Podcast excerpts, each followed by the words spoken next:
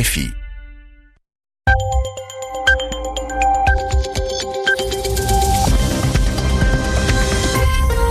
22h à Paris à l'écoute des RFI, 20h en temps universel.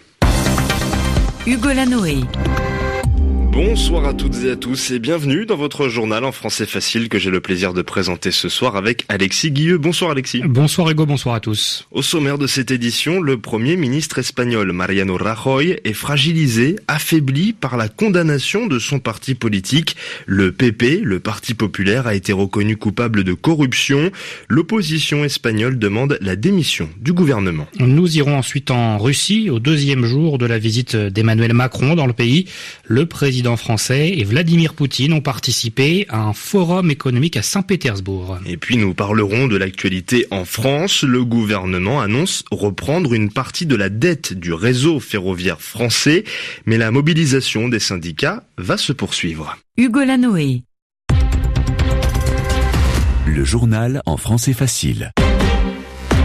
L'Espagne est donc confrontée à une nouvelle crise politique. Et oui Alexis, hier jeudi, le Parti populaire de Mariano Rajoy a été condamné pour financement illicite, illégal, une décision rendue au cours d'un énorme procès pour corruption. Le PP a bénéficié d'un vaste système de pots de vin en échange de marchés publics dans plusieurs municipalités.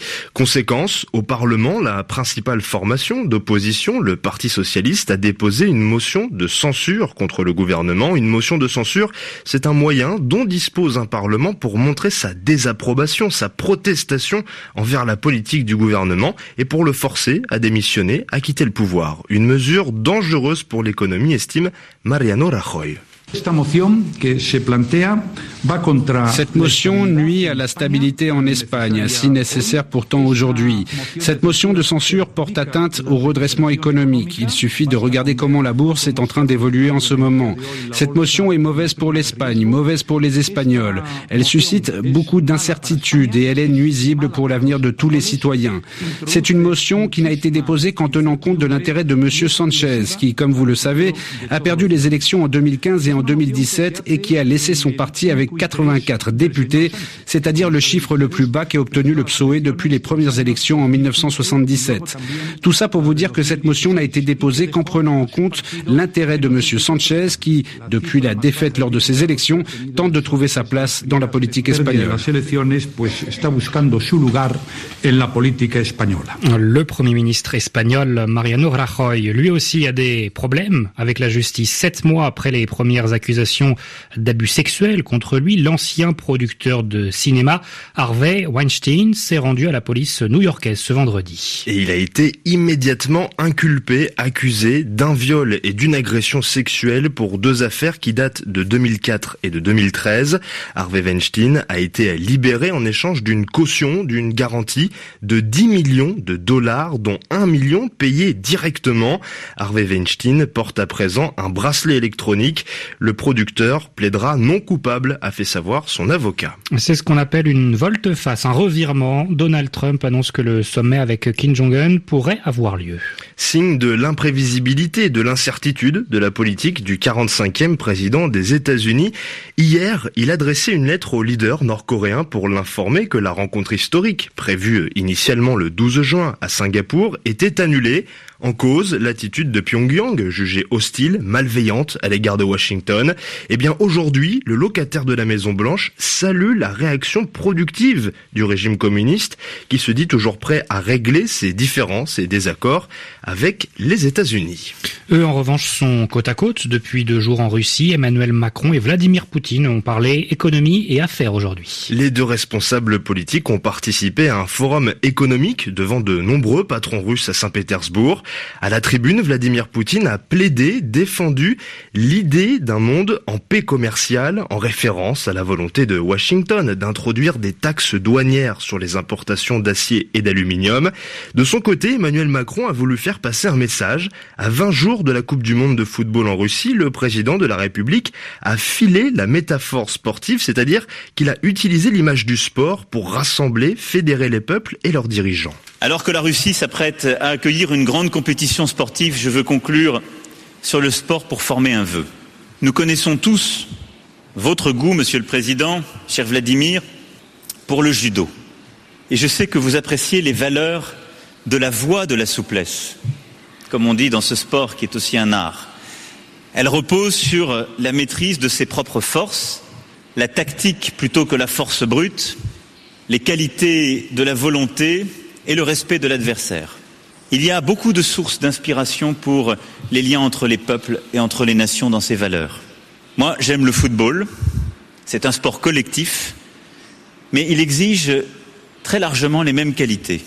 Alors je souhaite que nous trouvions en nous la force de nous engager ensemble dans un jeu collectif, coopératif, fondé sur ces valeurs de respect et de confiance que nous devons mieux protéger le président de la République française Emmanuel Macron. On reste en Russie puisque Moscou est accusé d'être responsable de l'explosion du vol MH17 abattu par un missile au-dessus de l'Ukraine. C'était en juillet 2014.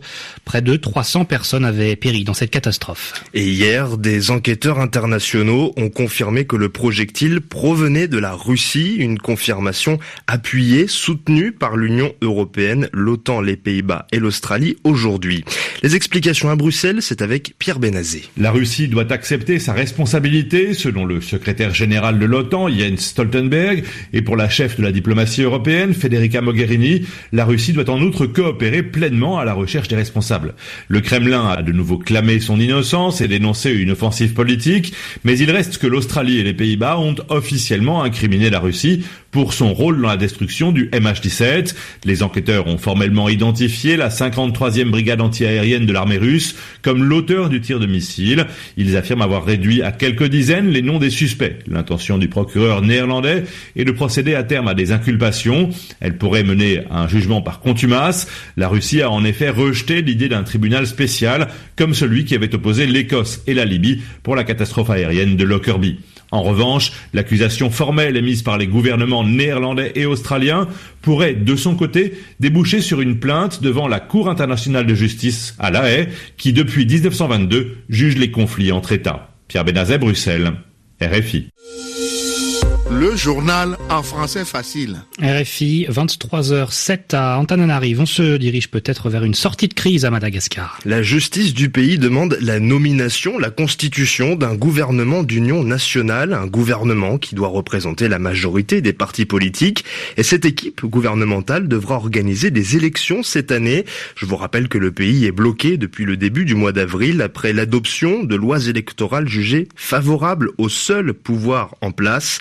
Depuis, des milliers de Malgaches sont dans les rues quotidiennement pour demander la démission du président. C'est une affaire qui secoue, qui bouleverse les services secrets français. Deux anciens espions français sont soupçonnés d'avoir trahi leur pays. Oui, Alexis, deux agents secrets actuellement à la retraite ont été inculpés, accusés en décembre 2007 pour intelligence avec une puissance étrangère, c'est-à-dire qu'ils auraient donné des informations précieuses recherchées à un pays étranger, en l'occurrence la Chine. Des agissements d'une extrême gravité, a déclaré le président de la République. L'actualité en France, c'est aussi la réforme de la Société nationale des chemins de fer. Et aujourd'hui, Alexis, les syndicats de cheminots, les travailleurs du ferroviaire ont discuté avec le Premier ministre. Édouard Philippe leur a confirmé que l'État français reprenait une partie de la dette de la SNCF. David Bachet. L'État reprendra 35 milliards d'euros sur plus d'une cinquantaine d'ici 2022 de la dette SNCF. Il investira plus que prévu pour la modernisation du réseau, 3 milliards 8 chaque année pendant 10 ans contre 3 milliards 6 initialement prévu. Une rencontre tripartite État-syndicat-patronat sera organisée début juin pour préparer les négociations sur la convention collective du secteur, auquel l'État se cantonnera ensuite au rôle d'observateur. Avec ces annonces, le Premier ministre Édouard Philippe entend montrer son ouverture, même s'il reste inflexible sur la suppression du statut des cheminots, l'ouverture à la concurrence du transport de voyageurs et la transformation de la société publique SNCF en société anonyme. Ce que continue de dénoncer virulence la CGT et Sud, qui estiment au passage que la reprise de la dette conçue par l'État est normale, qu'elle aurait même dû être totale et qu'il ne s'agit en aucun cas d'un cadeau fait aux cheminots. L'UNSA et la CFDT, en revanche, jugent ces avancées significatives et apprécient que certaines de leurs propositions d'amendement aient été prises en compte dans le projet de loi, mais rien n'est encore ferme. À ce stade, la grève continue. David Bachet, un mot de sport avec du rugby, c'est en ce moment la première demi-finale du top 14 de championnat français de ballon ovale. Montpellier mène 26 à 9 face à Lyon et nous sommes à la 47e minute de jeu, 22h10 ici à Paris.